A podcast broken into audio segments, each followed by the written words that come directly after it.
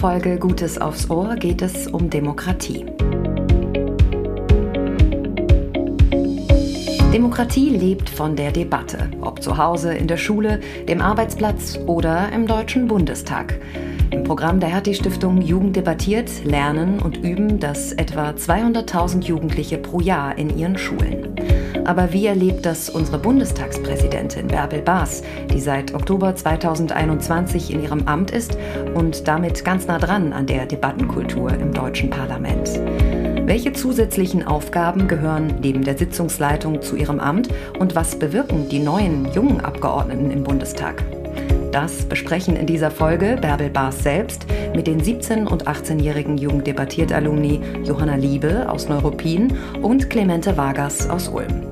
Sie beide sind Debattierprofis und Bundessieger des Wettbewerbs Jugend debattiert.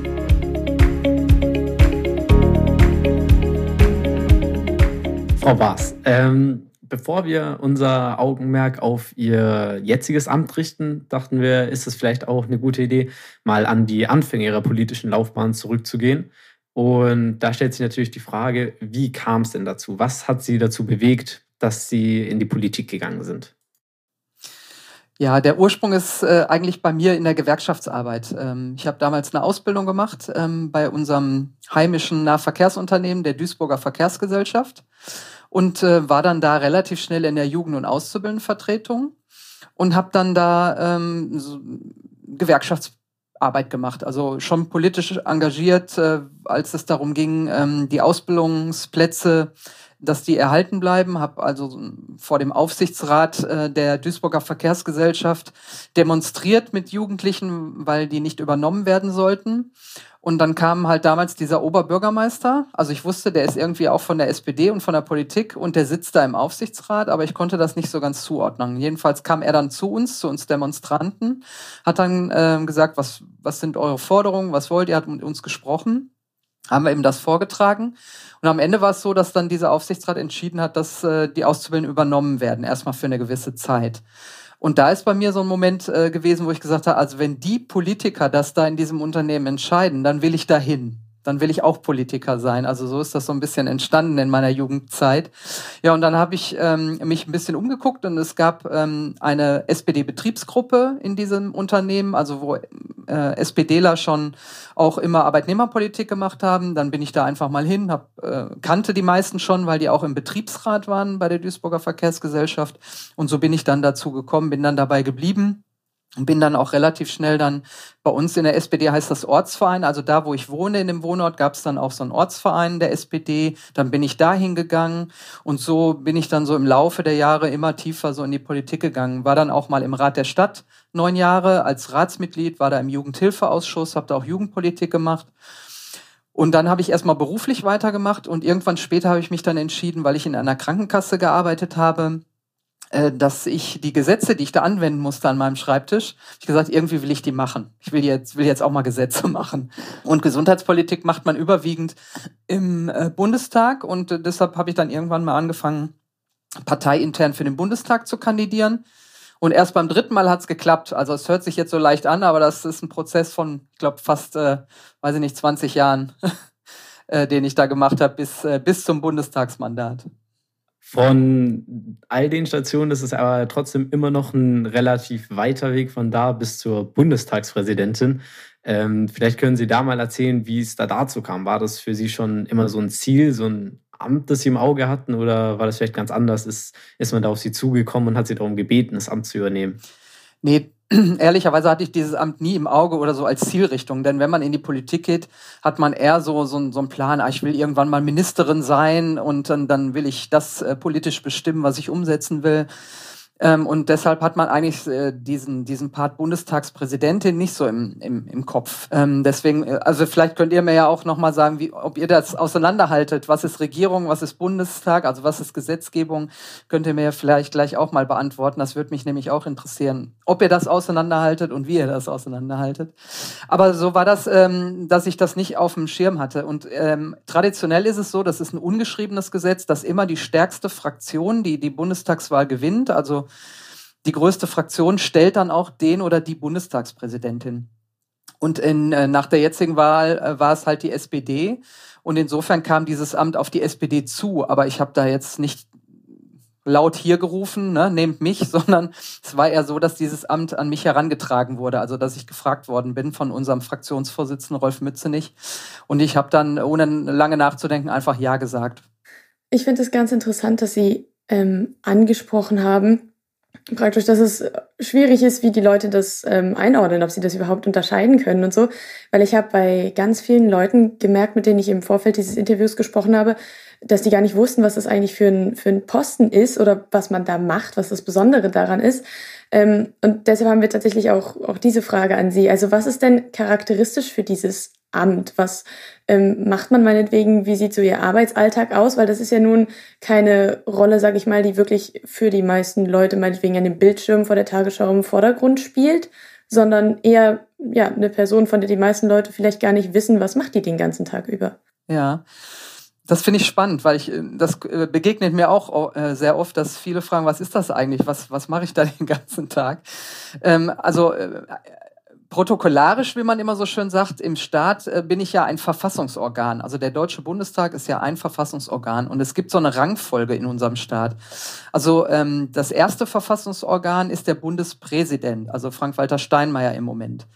Ähm, ich bin interessanterweise die Nummer zwei als Bundestag. Also ich bin die zweite, zweites Verfassungsorgan von der Rangfolge und erst dann kommt der Kanzler oder die Kanzlerin an Platz drei. In der Öffentlichkeit sieht das oft anders aus, äh, weil natürlich viel mehr der Kanzler und die Bundesregierung auch medial und bei Journalisten stärker im Fokus steht, weil da geht es um die politischen Richtlinien und so weiter. Und was man mit mir sofort verbindet, ist natürlich, wir leiten die Sitzung. Also das ist so das Erste, was man sieht. Wir sitzen da oben, in, ich sage immer in unserem Cockpit, ne, Mikrofon und ganz viele Knöpfe, weil wir können auch das Mikrofon ausmachen, wenn, wir, wenn uns danach ist. Also wenn es mal turbulent hergeht. Ähm, das ist die eine Aufgabe. Aber, aber was ich auch äh, an Aufgaben habe, ist natürlich, ähm, der Deutsche Bundestag hat sehr viele Mitarbeiterinnen und Mitarbeiter, also äh, knapp 3000. Und dann kommen noch ein paar Dienstleister hinzu. Ähm, und ich bin quasi auch die Vorgesetzte für die 3000 Beschäftigten in der Bundestagsverwaltung. Ähm, und die arbeiten, ähm, also da gibt es zum Beispiel die Bundestagspolizei, da bin ich die Chefin. Wir haben einen eigenen Polizeibezirk im Deutschen Bundestag, also äh, rund 200 bis 300 Beamtinnen und Beamte, die das Haus intern, also innen schützen. Außenrum schützt die Landes- oder Bundespolizei den Deutschen Bundestag. Aber was im Haus passiert, da habe ich einen eigenen Polizeibezirk. Also da bin ich, wenn man so will, Polizeichefin für diesen kleinen Polizeibezirk. Ähm, und äh, was ich auch mache, ist eben als Verfassungsorgan den Deutschen Bundestag nach außen zu repräsentieren. Das heißt, wenn äh, Staatsempfänge sind äh, und so weiter, dann ähm, fahre ich quasi auch mit einem großen Dienstwagen. Vorne ist so, ein, so eine Deutschlandfahne, so ein Bundesadler dran an dem Auto. Und äh, das sind so repräsentative Aufgaben, die ich außerhalb des Bundestages mache. Und das ähm, ist auch eine neue Aufgabe für mich, ehrlicherweise. Das hatte ich bisher so nicht in, meinen, in meiner äh, Parteipolitik, dass ich eben den Bundestag, also alle Abgeordneten, alle im Moment 736, neutral äh, nach außen vertrete also da äh, muss ich dann quasi auch mein SPD-Parteibuch so im Hinterkopf lassen, weil ich äh, muss da an der Stelle auch neutral sein. Und das ist halt dann ähm, eine wichtige repräsentative Aufgabe. Und das äh, ja, macht mir auch recht viel Spaß. Das ist neu. Das hatte ich, äh, wie gesagt, bisher nicht äh, so in der Öffentlichkeit. Ähm, hat aber natürlich auch eine große Öf Aufmerksamkeit. Also mittlerweile werde ich auf der Straße oder im Restaurant erkannt. Ich kann nicht mehr so ganz unerkannt äh, durch die Gegend. Äh, aber ähm, es, wie gesagt, ist eine tolle Aufgabe. Ja, das klingt auch in der Tat nach einem wirklich vielfältigen Aufgabenbereich. Das heißt, äh, es geht also definitiv, wie man merkt, ja über diese Sitzungen hinaus. Ähm, was uns noch interessieren würde, wäre, ähm, wie im Grunde die Zusammenarbeit in so einem Präsidium genau abläuft. Also diese Sitzungsleitung, Sie hatten das ja schon angesprochen, ist ja viel komplexer, als man von außen denkt. Wie genau wird es organisiert? Das, äh, also, äh, das nennt sich tatsächlich Präsidium. Also das ähm, äh, ist die Präsidentin mit ihren Vizepräsidenten. Jede Fraktion hat das Recht, einen Kandidaten ja aufzustellen oder eine Kandidatin. Ähm, und die werden normalerweise auch gewählt. Ein, mit einer Ausnahme, dass jetzt seit ein paar Jahren die AfD auch immer wieder einen Kandidaten aufstellt, aber der oder die wird meistens nicht gewählt von der Mehrheit des äh, Deutschen Bundestages. Das heißt, im Moment ähm, sind die anderen Parteien in diesem Präsidium vertreten. Und das ist wie ein Stundenplan. Also wir wissen ja, wie die Sitzungswoche ist und dann teilen wir uns die, äh, die Sitzungsleitung auf. Und äh, es ist immer so, dass wir im Abstand oder im Wechsel von zwei Stunden da sitzen und dann wird gewechselt. Und die äh, Vizepräsidentin und Präsidenten, wir haben ja überwiegend Frauen interessanterweise. Der einzige Mann in diesem Präsidium ist Wolfgang Kubicki von der FDP. Und ansonsten die Frau Makwas, äh, die ist von der CDU. Ähm, dann haben wir die ähm, Frau Katrin Göring-Eckert von den Grünen die Petra Pau äh, von den Linken und wie gesagt Wolfgang Kubicki und von der SPD. Wir haben zwei, also einmal die Präsidentin und Aidan Ösus äh, von der SPD und ähm, wir bilden das Präsidium und wir teilen uns quasi die Aufgaben untereinander auf. Ähm, insbesondere die Sitzungszeiten. Ähm, die Chefin, also ich, äh, darf mir immer zuerst die Zeit aussuchen und ich sitze meistens von neun bis elf morgens. Ähm, und ähm, ja, am Mittwoch, also wir haben ja Mittwochsplenum, das fängt so mittags an, das ist die Regierungsbefragung. Den Sitzungsteil übernehme ich auch immer, wenn wenn so, ähm, sag mal, die, die ähm, Bundesminister und Ministerinnen äh, ihre Erklärung abgeben und die Abgeordneten dann die Regierung befragen dürfen, ähm, dann leite ich da die Sitzung und donnerstags, freitags meistens auch von neun bis elf. Und dann wechseln die Vizepräsidenten dann immer untereinander ab, bis die Sitzung bis tief in die Nacht irgendwann zu Ende ist. Ähm, was wir da aber auch machen, das Präsidium hat verschiedene äh, Kommissionen. Also es gibt zum Beispiel eine Mitarbeiterkommission, die wird immer von einem Vizepräsidenten dann geleitet, so eine Kommission, und dazu kommen dann Politiker aller Fraktionen.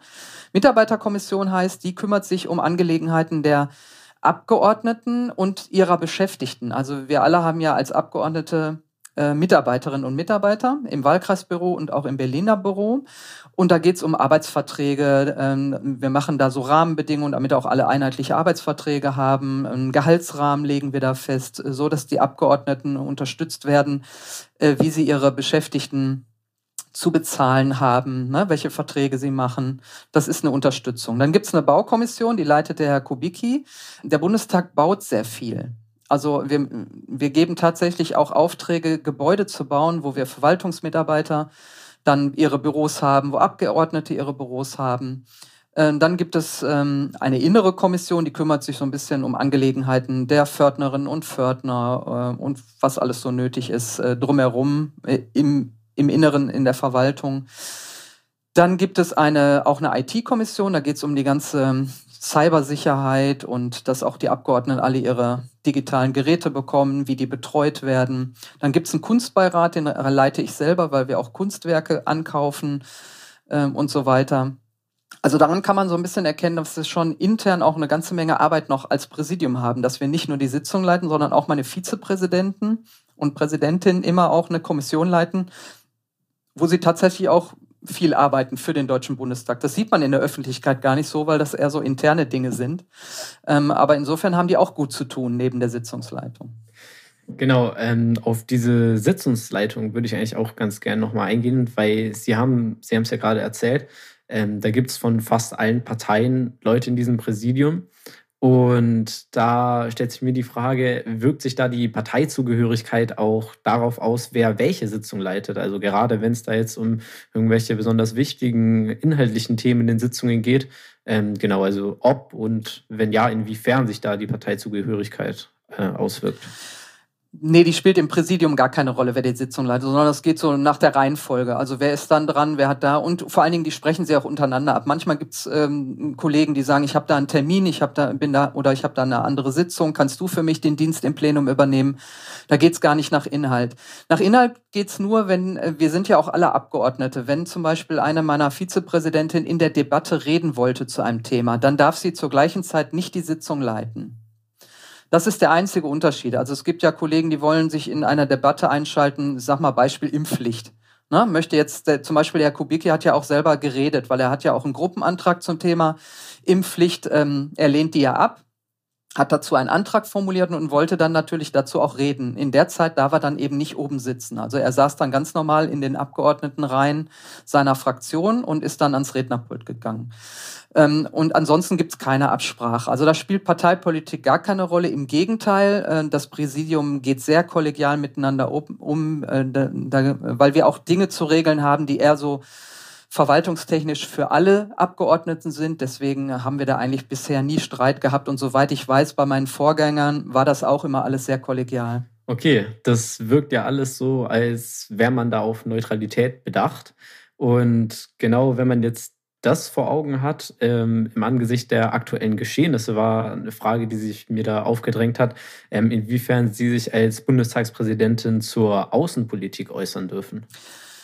Ja, das darf ich in, in, insofern auch in meiner Rolle als Parlamentspräsidentin. Also ähm, der Kanzler re äh, redet ja zum Beispiel mit den Präsidenten oder den, mit den Regierungschefs der anderen Länder. Ich rede immer mit den Parlamentspräsidenten der anderen Ländern.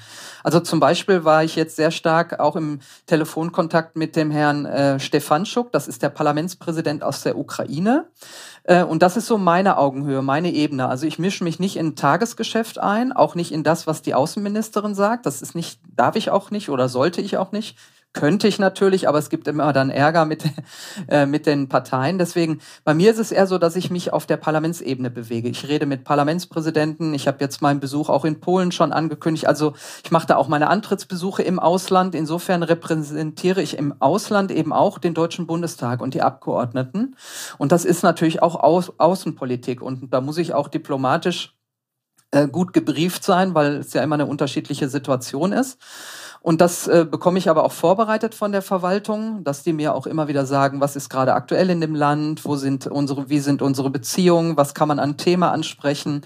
Also wir haben zum Beispiel Austauschprogramme zwischen den Parlamenten, dass sich Abgeordnete zum Beispiel anderer Länder dann äh, mal eine Zeit lang bei uns aufhalten, gucken, wie machen wir den Parlamentsbetrieb, weil da gibt es ja auch Unterschiede, wie Parlamente arbeiten. Und das, und natürlich reden wir auch immer die allgemeine Außenpolitik oder allgemeine Lage oder über Europa generell, welche Themen in Europa interessant sind. Also insofern ist das schon ein bisschen Außenpolitik auch. Aber nicht so äh, natürlich wie jetzt ähm, ein Olaf Scholz oder eine Annalena Baerbock tatsächlich jetzt in vielen Gesprächen sind. Äh, das ist eher dann so, ich sag mal, ein diplomatisches auch Tagesgeschäft. Und politisch muss ich dann nur gucken, dass das, was die äh, Ministerin oder was Olaf Scholz ankündigt im Bundestag, zum Beispiel bei seiner Regierungserklärung, dass das dann auch im Bundestag debattiert und entschieden wird, weil der Bundeskanzler entscheidet ja nicht, zum Beispiel, ob er 100 Milliarden in ein Sondervermögen gibt, sondern das muss am Ende der Deutsche Bundestag beschließen. Er kann es ankündigen, er kann sagen, ich will das, aber am Ende müssen die Abgeordneten dazu Ja sagen. Und natürlich hat er eine Regierungsmehrheit und äh, auf der anderen Seite lege ich halt Wert darauf, dass ich äh, sehe, dass die Abgeordneten genug Informationen bekommen, dass sie Debattenraum bekommen, dass sie die Regierung befragen können. Das ist so meine Aufgabe, auch das Parlament gegenüber der Regierung zu stärken. Also wir, wir nicken nicht einfach nur ab, was die Regierung gerne hätte, sondern wir sind schon ein selbstbewusstes Parlament und selbstbewusste Parlamentarier und da legen wir auch großen Wert drauf. Und das ist auch meine Aufgabe, darauf aufzupassen, dass wir auch genau das tun können als Abgeordnete. Sie sind ja nun von dieser Institution wirklich schon viele Jahre Teil und haben ja nun die Debatten dort auch aus ganz unterschiedlichen Positionen verfolgen können. Wie ähm, sehen Sie die Debattenkultur im Bundestag? Also hat sich die verändert in der Zeit, in der Sie Mitglied waren? Ja, die hat sich schon verändert äh, und ehrlicherweise muss man sagen, durch eine Fraktion, die neu hinzugekommen ist, hat sie sich verändert. Also die AfD-Fraktion die äh, nutzt diese Debatten schon äh, auch teilweise in, in scharf, mit scharfen Worten. Also diese ähm, die Auseinandersetzung hat sich verschärft. Ist auch manchmal gleitet sie auch in Beschimpfung ab. Und das ist die Herausforderung für uns, die die Sitzung leiten, dass wir sowas dann auch ahnden und Ordnungsrufe aussprechen, bis hin sogar Ordnungsgeld oder sogar Fraktionen aus, der, aus dem Sitzungstag ausschließen können. Also Norbert Lammert zum Beispiel, einer meiner Vorgänger, hat mal die ganze Linksfraktion ausgeschlossen, weil die mit einer, mit einem T-Shirt komplett im Bundestag gesessen haben. Das ist verboten, weil das so eine Art Uniformierung, politische, politisches Statement ist. Und aus der Erfahrung der Nazizeit wollen wir sowas nicht, ne? Weil sonst könnte man sich ja auch mit braunen Hemden da komplett als Fraktion hinsetzen. Und deshalb war es so, oder ist es ähm, für alle Fraktionen klar, sowas macht man nicht. Das gehört sich im Deutschen Bundestag nicht. Die haben, äh, sie sind ermahnt worden, haben sich dann aber nicht, ähm, haben das nicht geändert, sind nicht rausgegangen und dann hat Norbert Lammert sie tatsächlich, ich glaube, für den Rest der Sitzungswoche vom Plenardebatten ausgeschlossen als Fraktion. Also wir haben ziemlich starke Ordnungsregelung, die wir dann noch anwenden. Und im Laufe der Zeit, ich bin von 2009 ja im Bundestag, hat sich das tatsächlich mit, mit der AfD-Fraktion schon in der Auseinandersetzung, in der verbalen Auseinandersetzung sehr verschärft. Und wir müssen zunehmend in der Sitzungsleitung immer genau aufpassen, ähm, wer da was sagt und müssen das dann auch rügen und manchmal auch mit Ordnungsgeld von 1000 Euro belegen, je nachdem, wie schlimm die Äußerungen dann auch sind. Ich habe 2019 an Jugend debattiert mit Spitzenkandidaten teilgenommen und habe damals auch gemerkt, dass es gar nicht so leicht ist, in einer Debatte sachlich zu bleiben, wenn ähm, der Gegenüber es nicht tut. Also ich kann mir vorstellen, dass es auch eine ziemliche Gratwanderung ist, trotzdem neutral zu bleiben und irgendwie, ich sag mal, die Thematik zu wahren und eben nicht persönlich zu werden.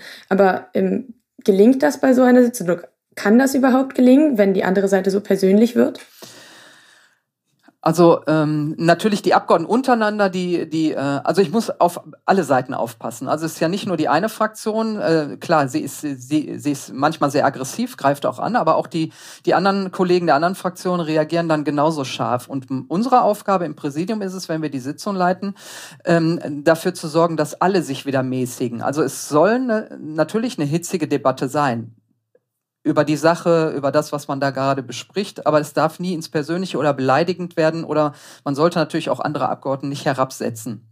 So, und insofern ist es nicht nur so, dass man die AfD rügt, sondern ich habe auch schon Rügen ausgesprochen an die andere Fraktion, weil äh, die, die geben sich da nichts. Aber unser, unsere Aufgabe ist einfach, es soll nicht ausarten. Und wenn ich euch das mal berichten kann, es gibt ja viele Zuschauer, die diese Debatten verfolgen. Ich kriege ganz viele Briefe, dass Menschen das nicht als irgendwie lebendige Deba Debatte wahrnehmen, sondern die sagen, es ist ja schlimmer wie im Kindergarten, ne? wie ihr miteinander redet, das kann man sich ja gar nicht mehr anhören. Also das ähm, verursacht eher, dass die Leute abschalten und nicht Interesse an Bundestagssitzungen haben. Ähm, deswegen ähm, ist, meint man immer, das ist so eine, so eine lebendige Kultur, ich sag mal, und es gab immer scharfe Debatten und natürlich hat man sich in der Sache auch scharf gestritten. Aber es darf halt nicht äh, da äh, hinkommen, dass man wirklich persönlich wird. Also Menschen auch in, ähm, in seiner Optik, wie er da steht, was er anhat oder wie auch immer dann ähm, äh, niedermacht, runtermacht. Und das ist halt eben die Aufgabe von uns, die wir die Sitzung leiten, da genau hinzuhören äh, und auch im Zweifel sofort einzuschreiten. Dann auch zu sagen, das geht zu weit, Herr Kollege, und hiermit äh, das äh, rüge ich jetzt oder äh, ich behalte mir auch vor, ich, ich höre mir nochmal genau an oder ich schaue im Protokoll nach. Wir haben ja Stenotypisten da vorne, die auch Zwischenrufe und so weiter ja aufnehmen. Manchmal hören wir da oben nicht alles, aber wir sagen dann immer so einen berühmten Satz, wir behalten uns vor, auch im Nachgang, wenn wir das gelesen haben, nochmal ein Ordnungsgeld zu verhängen. Also das machen wir schon und dann ist es so, dass wir hinterher nochmal das Protokoll zum Beispiel lesen. Und wenn da eine Äußerung drin ist, können wir das übrigens dann auch im Nachgang nochmal, also äh, in der Sitzung sagen, Sie haben vor einer Stunde Folgendes gesagt. Äh, das rüge ich jetzt oder Sie bekommen sogar ein Ordnungsgeld dafür, weil der Ausdruck ist unparlamentarisch, so nennen wir das immer.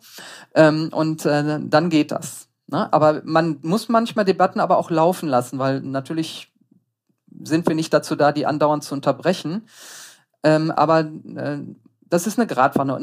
Man braucht auch so ein bisschen Erfahrung und manchmal sagt man auch nur, na, Herr Kollege, jetzt reicht's, da brauche ich gar keinen Ordnungsruf. Man kann auch mal streng gucken. Also ein bisschen Autorität muss man auch haben, wenn man da oben sitzt. Äh, das ist auch ganz wichtig. Ähm, und dann kann man sich manchmal auch, ich bin ja eher so eine, die so manchmal so auch so mit so einem lockeren Spruch die Leute dann irgendwie wieder zur Ordnung kriegt. Äh, man muss nicht immer, immer so mit streng da sein, aber ähm, es soll ja auch ein bisschen lebendig bleiben. Aber das versuchen wir alle im Präsidium. Wir sind da auch einheitlich. Wir diskutieren auch manchmal im Präsidium im Nachgang dann so Sitzungen. Wie hast du das gesehen? Hätte ich das so oder so machen können? Also das äh, ist das Spannende. Wir diskutieren sogar untereinander, dass wir das auch ähm, möglichst gleich handhaben, wenn wir die Sitzung leiten. Was uns noch interessiert hat, insbesondere mit Blick auf die letzten Bundestagswahlen, war, ähm, was denken Sie, wie wirkt es sich darauf aus, wenn so viele junge Abgeordnete in so einem Parlament sitzen? Macht das irgendwas? Bemerkt man irgendwas davon? Weil es ja nun ähm, relativ auffällig war oder viel äh, thematisiert wurde, dass es ähm, gerade in der jetzigen äh, Bundestagskonstellation so viele junge Abgeordnete gibt. Bemerken Sie das? Ja, auf jeden Fall. Und es hat Vor- und Nachteile. Auf der einen Seite, wir, die jetzt schon ein bisschen länger dabei sind, wir haben so unsere Rituale und dann äh, denken wir immer, wieso machen die Neuen das nicht so mit? Ne? Wir sind das doch alle so gewohnt. Und das ist, äh, wie gesagt, der Nachteil für die Älteren, die sagen, mein Gott, jetzt müssen wir alles wieder von vorne erklären. Auf der anderen Seite äh, bringen die Neuen aber frischen Wind. Und das ist das Gute. Und ich merke jetzt gerade bei den ganz Jungen und auch wir sind auch sehr, sehr divers und äh, bunt gemischt, äh, dass erstens ganz viele neue Sichtweisen reinkommen diesmal. Also es ist besser, ähm, äh, als wenn jetzt irgendwie nur ein, zwei neue reinkommen, weil die ja dann oft nicht gehört werden. Aber das sind jetzt sehr viele. Und ähm, es kommt dazu, dass mich viele fragen, warum machen, haben wir hier noch so viel Papier? Warum arbeiten wir nicht digitaler? Also da kommt schon auch so ein Modernisierungsschub rein. Und das finde ich richtig, richtig positiv. Ne? Also, weil immer auch neue Abgeordnete ihre neuen Sichtweisen mitbringen und das bereichert so ein Parlament und kann es auch verbessern. Ne? Auch, dass es moderner wird. Äh, auch wie man Debatten führt, ändert sich zum Teil. Und ähm, ist das ist immer von Vorteil, wenn immer auch so ein Wechsel da ist, weil sonst verfällt man so in so alte Rituale und äh, ich bin jetzt auch länger dabei und einfach will man das, was man mal einmal hatte, auch nicht gerne ändern, wie das so ist im Leben. Wenn man Dinge kennt, will man die nicht immer äh, gerne ändern. Aber wir müssen uns verändern und auch immer wieder verbessern und anpassen. Weil das Parlament soll ja auch äh, für die, die da zuschauen oder die Debatten mitverfolgen, soll es ja auch nachvollziehbar sein. Und dazu tragen die ganz neuen, die vielen neuen, wir haben 40 Prozent neue Abgeordnete, also alle Altersgruppen, aber das ist insgesamt schon sehr viel, 40, 40 Prozent neue Abgeordnete über alle Fraktionen. Äh, die bringen auf jeden Fall eine Menge mit und das ist immer spannend von äh, nach jeder Bundestagswahl, ähm, wer kommt da an, was bringt er für Themen mit oder sie. Und ähm, ähm, was kann ich als Bundestag dann in der Leitung auch vielleicht da, davon auch aufnehmen an Neuheiten? Das ist ganz spannend. Das ist wirklich sehr interessant, dass Sie das sagen. Was sich ja daran anschließt, ist ja irgendwie die Frage, ist es nicht so, dass letztendlich im, jedes Volk, ich meine, mein Bruder jetzt beispielsweise, der auf die Politik guckt und an vielen Stellen sagt, was macht ihr da bloß meinetwegen, jetzt gar nicht konkret ähm, auf Deutschland bezogen, sondern einfach auf die Welt, der sagt, wo wachse ich da rein praktisch Müsste sich da nicht jeder eigentlich wirklich in der Verantwortung fühlen sein Leben lang?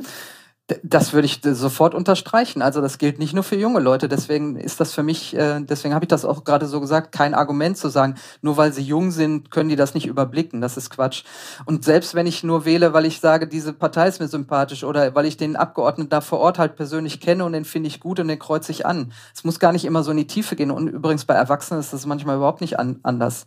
Und auch äh, manche von denen sagen auch, nur machen, kreuzen Gott weiß was an. Aber es stimmt am Ende, in der Mehrheit ist es so, dass man das bekommt, was man in der Mehrheit gewählt hat. Ne? Jeder hat natürlich wählt nach seinem Empfinden, nach seiner Sympathie ähm, und äh, am Ende kommt halt ein Mehrheitsergebnis raus.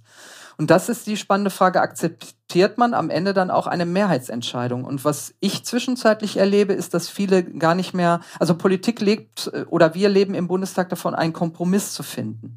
Und heute sind viele Menschen nicht mehr bereit, Kompromisse einzugehen, sondern ähm, ich habe so ein bisschen das Gefühl, so eine Mentalität, so eine Ellenbogenmentalität, so, nee, ich will nur das, was äh, für mich wichtig ist, das muss jetzt kommen und wenn das nicht kommt, seid ihr alle schlecht.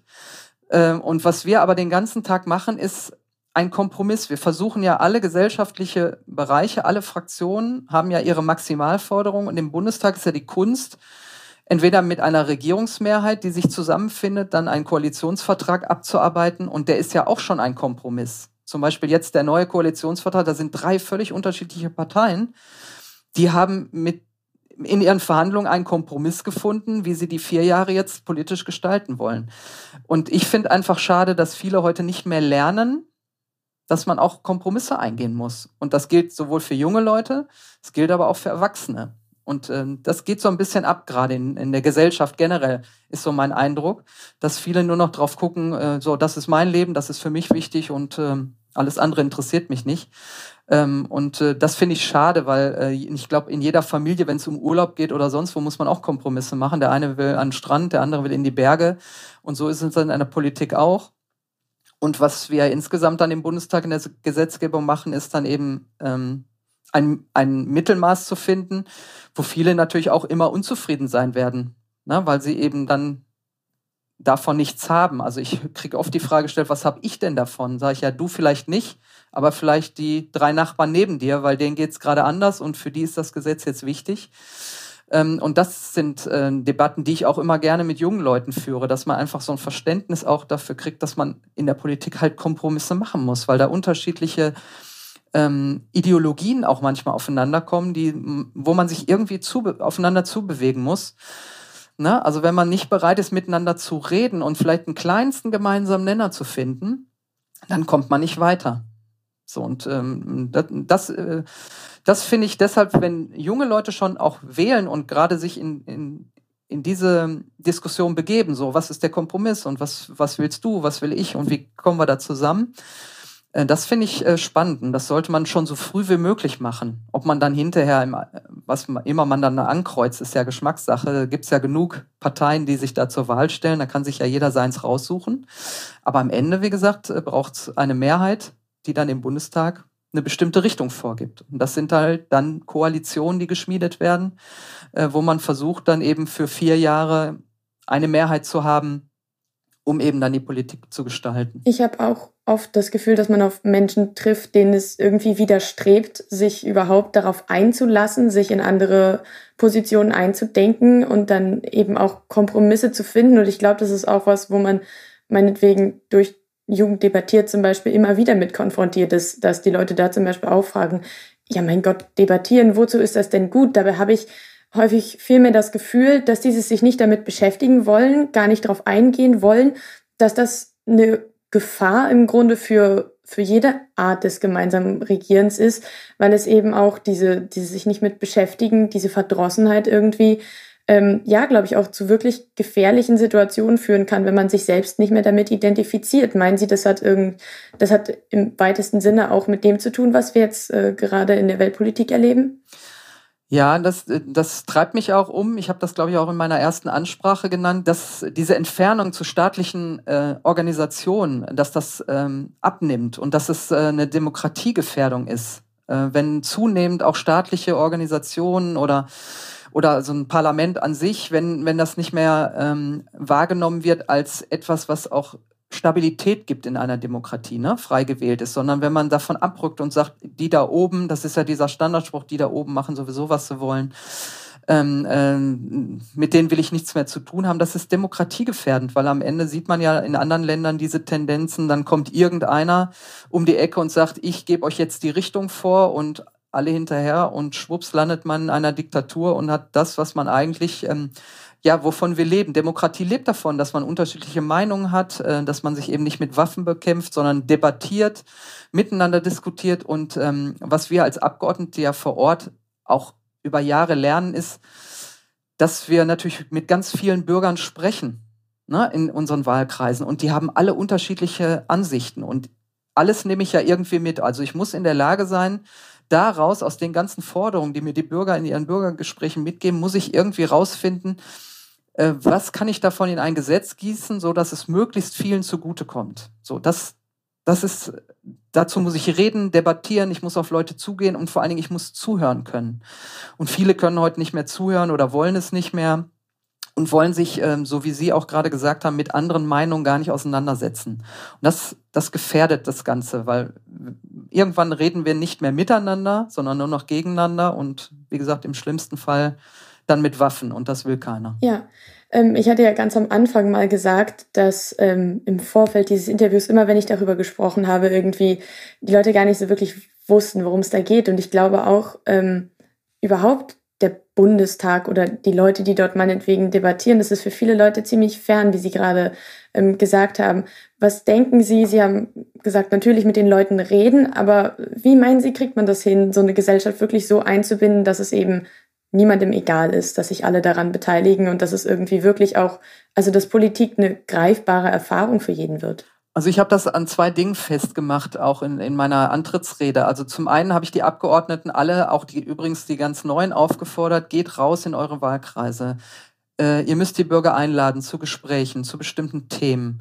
Äh, hört zu ne? und geht auch auf die zu, die vielleicht nicht immer zu euren Veranstaltungen von alleine kommen, ne? sondern auf Marktplätzen, wo auch immer. Bietet äh, Formate an, ähm, wo auch sich jemand hintraut, der sonst vielleicht nicht in hochpolitische Diskussionen geht, sondern wie erreiche ich auch andere. Ähm, das ist, war das eine. Und ich habe auch gesagt, Sprache spielt eine große Rolle. Also manche finden, glaube ich, das, was wir im Bundestag machen, auch manchmal recht abgehoben. Das liegt auch daran, weil wir so in dieser Fachwelt drinstecken, ne? weil wir in den Fachausschüssen so fachlich diskutieren, dass wir Abkürzungen benutzen, Begriffe benutzen, die vielleicht draußen die Menschen, äh, die jetzt uns zuschauen, außerhalb des Bundestages überhaupt nicht benutzen würden oder vielleicht auch nicht verstehen. Also ich habe gesagt, der Ansatz ist, ihr müsst auch wieder eine Sprache finden. Und ähm, ich mache das immer so, ich gehe gerne in, in Schulklassen Schulklassen, die ich nach ähm, Berlin einlade aus meiner Stadt, äh, dann habe ich denen immer gesagt, wenn ich euch nach Berlin habe, ihr müsst mich dann akzeptieren, dass ich in die Schule komme. Und so haben wir über viele Jahre, jetzt zwölf Jahre, ziemlich viele Gesprächsfäden auch aufgenommen und wir sind auch überwiegend in Kontakt geblieben. Und natürlich ändern sich Lebenswege, aber das ist ganz spannend dann, ähm, wie sich dann auch die Ansichten zum Teil verändern. Und so kriegt man das aber auch mit.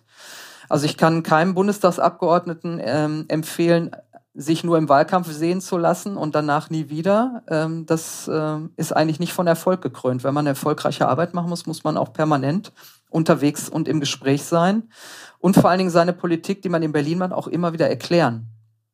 Und das, äh, da hapert also da, da fehlt es manchmal an diesen diesem Austausch, den man dann hat. Und die Pandemie, ehrlicherweise, die zwei Jahre, die wir jetzt äh, mindestens schon hatten, hat dazu beigetragen, dass wir uns auch weiter voneinander entfernt haben, weil wir kaum noch Begegnungen hatten, nur noch irgendwie Videos schalten. Da hat man aber auch nur noch einen begrenzten Teil der Menschen erreichen können in Videoformaten. Äh, und ich bin richtig froh, dass ich jetzt auch mit Maske meinetwegen und geimpft, aber dass ich auch wieder auf Leute zugehen kann und mit denen wirklich in so einen direkten Austausch komme, dass man sich in die Augen schauen kann und äh, das spielt ja auch eine große Rolle äh, im menschlichen Kontakt. Ähm, und äh, mir hat das gefehlt. Und die zwei Jahre haben dieser Demokratie äh, auch mit den ganzen Maßnahmen, die manchmal widersprüchlich waren, auch tatsächlich nicht geholfen. Also das wieder aufzuarbeiten, wird auch von der Politik noch viel abverlangen und uns äh, Politikerinnen und Politikern, äh, das, diesen Graben, den, den wir da durch die Pandemie auch bekommen haben, wieder auszugleichen. Was mir aufgefallen ist bei der Vorbereitung und wenn man sich allgemein die Bundestagsdebatten anschaut, dass die Redelänge, dass wenn Reden gehalten werden, die ähm, immer relativ lang sind und der Aspekt vom Miteinanderreden in diesen Debatten ähm, oft zu kurz kommt. Also dass es oft äh, unverhältnismäßig lange Monologe sind und dort eben nicht äh, so viel aufeinander eingegangen wird, miteinander geredet wird, was ja vielleicht auch für viele Leute das Anschauen dieser Debatten ein bisschen unattraktiver macht. Ähm, wie kommt das zustande? Mhm. Also wir überlegen in der Tat gerade mit, äh, also ich, ich überlege das mit dem Präsidium auch, wie wir manche Debatten auch tatsächlich äh, ähm, interessanter machen können. Also wir haben dieses Format der Kanzler- oder Kanzlerin-Befragung mit Frau Merkel ja mal begonnen, wo die Abgeordneten wirklich ähm, eins zu eins die Kanzlerin befragen können, sie antwortet und dann fragt der Nächste, dass es so ein bisschen lebendiger wird. In den Bundestagsdebatten ist es so, also wir haben immer so feste Formate, ich sag mal Thema Außenpolitik, ähm, 90 Minuten Debatte und dann geht, äh, wird die Zeit nach Fraktionsgröße aufgeteilt. Also je nach Fraktion, sag mal, die SPD kriegt dann in 90 Minuten, hat dann 20 Minuten, die CDU hat 19 äh, Minuten und so kommen dann die, ähm, die Debattenzeit zustande und die Fraktionen selber teilen das auf ihre Rednerinnen und Redner dann auf. Das, damit haben wir quasi als Bundestagssitzungsleitung nichts, nichts zu tun. Das machen die Fraktionen unter sich. Ja, und dann ist es so, es gibt unterschiedlich talentierte Rednerinnen und Redner. Die einen stehen da frei und gehen auf den Vorredner ein ne, und diskutieren tatsächlich, also es ist lebendiger. Und es gibt dann Abgeordnete, die gehen gar nicht drauf ein, was vorher gesagt wurde, sondern lesen dann ihr Redemanuskript ab mit dem, was sie sagen wollen für die Fraktion. Und das ist dann nicht so lebendig, das kann ich nachvollziehen. Aber äh, das liegt halt daran, dass auch die Fraktionen sagen, was will ich als Fraktion? Also es gucken ja viele auch über, über Parlamentsfernsehen und so weiter zu und Phoenix ist ja oft auch live dabei. Die wollen halt für ihre Partei, für ihre Fraktion eine Botschaft senden und deswegen gehen die weniger darauf ein, was vorher der Redner der anderen Fraktion gesagt hat, sondern ähm, lesen dann quasi ihre Rede ab. Und das ist, da gebe ich recht, das ist nicht immer lebendig und wir versuchen da andere Formate zu finden, dass man tatsächlich so einen kleinen Schlagabtausch, so einen Debatten, so wie ihr das ja quasi auch in der, in der Debattenkultur dann ja auch macht, dass man immer Gerede, Gegenrede und das versuchen wir zumindest, indem ja die Rednerreihenfolge so ist, dass immer jemand von einer anderen Fraktion spricht. Also dass da nicht alle von einer Partei hintereinander kommen, sondern dass da immer Opposition, Regierung, Opposition, Regierung, so dass äh, äh, wir damit schon versuchen, dass es lebendiger wird und dass die Rednerinnen und Redner aufeinander eingehen. Aber das gelingt einfach nicht immer. Aber es liegt auch oft an, an den Kollegen selbst, ob sie das wollen oder nicht. Gut. Dann haben wir jetzt auch viel äh, über die, die Interessen der Jugend, über Themen, die der Jugend wichtig sind, äh, geredet, haben ihnen da Fragen zugestellt. Und damit wären wir soweit fertig. Aber was uns jetzt natürlich noch interessiert, ob Sie jetzt vielleicht andersherum jetzt am Ende dieses Gespräches noch einen Appell haben, irgendwas, was Sie der Jugend mitgeben möchten oder irgendwas, was Sie sich von der Jugend wünschen. Ich wünsche mir immer, also einmischen, ne? Das ist das äh, Einmischen, äh, Nachfragen. Jeder Politiker oder Politikerin lächzt eigentlich danach, den Kontakt auch zu bekommen und die Gespräche zu bekommen. Also äh, keine Scheu. Manche trauen sich ja nicht, jemanden mal einzuladen, oh, kann ich den überhaupt ansprechen? Keine Scheu. Holt euch die Leute in die Schule, äh, die Abgeordneten, äh, fragt sie, bis sie nicht mehr können, äh, gebt ihnen ihre, eure Themen mit.